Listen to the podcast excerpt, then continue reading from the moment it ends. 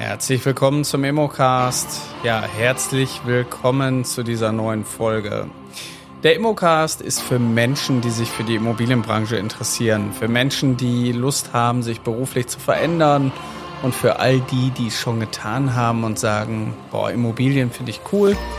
Da wollte ich immer schon mit zu tun haben. Ich bin froh, dass ich da angekommen bin und deswegen ein herzliches Willkommen von mir, Carsten Frick.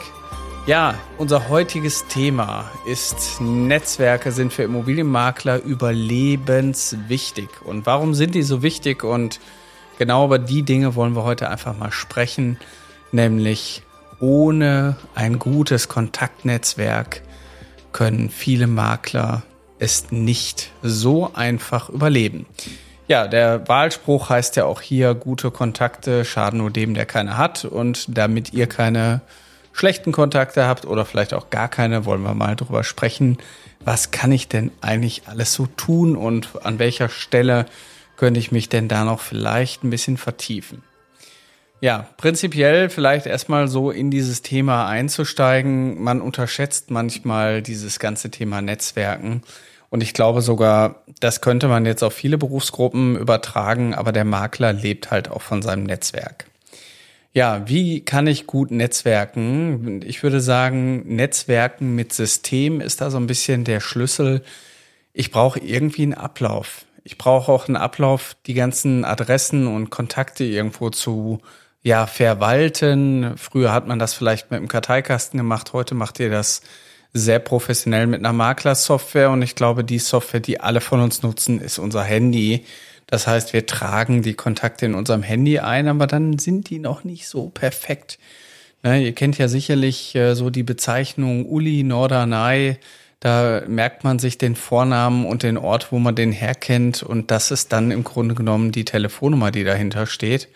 Aber tatsächlich brauchen wir, um heute gut zu netzwerken, ein bisschen mehr. Im B2B-Bereich würde ich sagen, immer eine vollständige Adresse mit E-Mail und anderen Themen. Und ja, im B2C-Bereich da reicht vielleicht auch eine E-Mail-Adresse oder vielleicht auch eine Handynummer, wenn ihr schon mit WhatsApp im Newsletter-Bereich was macht. So.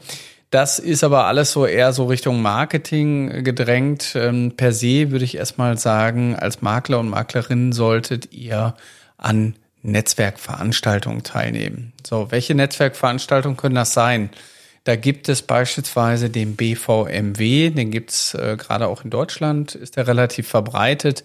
Und das ist der Bundesverband für Mittelstand und Wirtschaft. Und da kann man halt immer regelmäßig an Fachvorträgen teilnehmen. Da wird man, da trifft man sich abends, da kann man eben vorher, nachher netzwerken.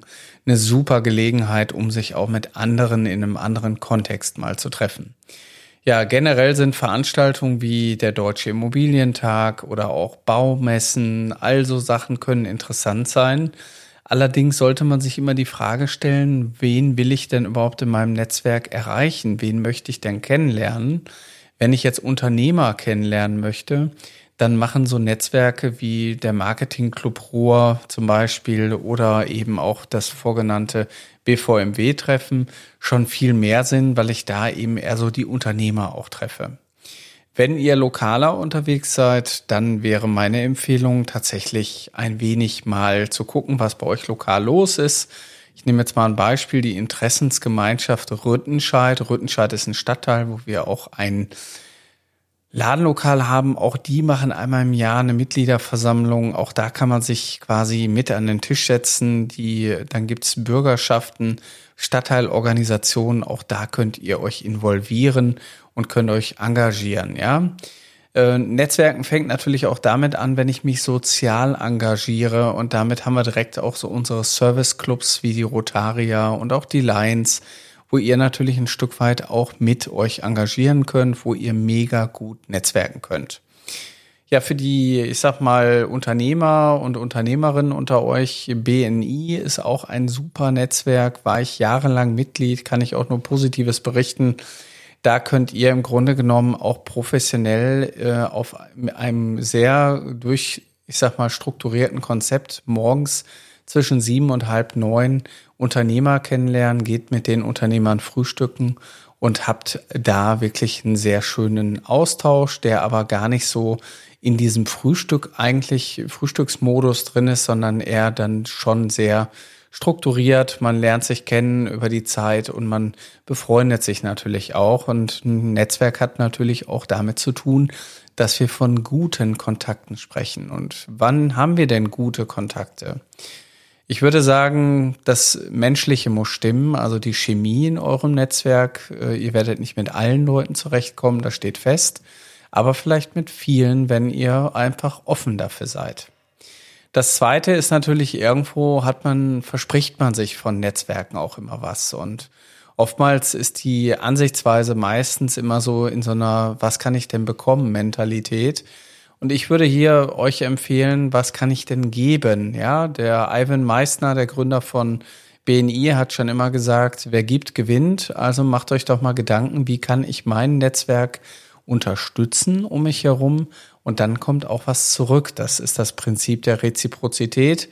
Das heißt, erstmal geben und dann bekommen. Man braucht nicht nehmen. So, dann gibt es Fix and Flip äh, Stammtische, Investoren-Stammtische, generell Immobilien-Stammtische. Bei dem Thema Immobilienstammtische bin ich immer so ein bisschen zweigeteilter Meinung. Es bringt euch nichts, wenn ihr alle eure Marktbegleiter mit kennenlernt, sondern oftmals ist es natürlich gut, wenn ihr im Grunde genommen Kunden kennenlernt und nicht euren Wettbewerb.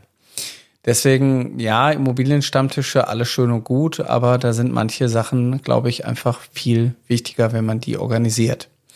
Ja, was könnte noch interessant sein? Das Thema Veranstaltungen selber organisieren. Ein guter Freund von mir hat einen Business Club auf die Beine gestellt, wo er regelmäßig diese Dinge selber organisiert und das ist ein sehr schönes Format. Das heißt, auch da gibt es abends immer zwei bis drei Vorträge und eben auch der Ausklang bei einem Glas Wein, Bier oder auch äh, antialkoholischen Getränken.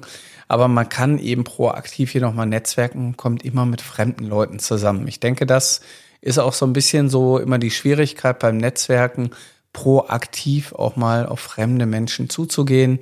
Das erlebe ich halt auch immer wieder im VIP-Bereich von diversen Sportstätten dass man da eben auch nicht nur hingeht, um zu essen, zu trinken und das Spiel zu sehen, sondern eigentlich muss man sich auch mal immer mal wieder aus der Komfortzone rausdrängen und sagen, ich gehe jetzt mal an einen fremden Tisch und lerne die Leute einfach mal kennen. Ja. Und wenn ich natürlich jeden Abend mir vornehme, ein bis zwei Leute kennenzulernen, dann habe ich irgendwann auch so ein Netzwerk erobert. Und darauf kommt es ja an, dass ihr ein Stück weit nicht nur teilnehmt an der Veranstaltung, sondern auch die Teilnehmer kennenlernt. Und deswegen ist aus meiner Sicht das Netzwerken natürlich nicht nur immer innerhalb dieses Kreises zu suchen, sondern oftmals auch außerhalb des Kreises.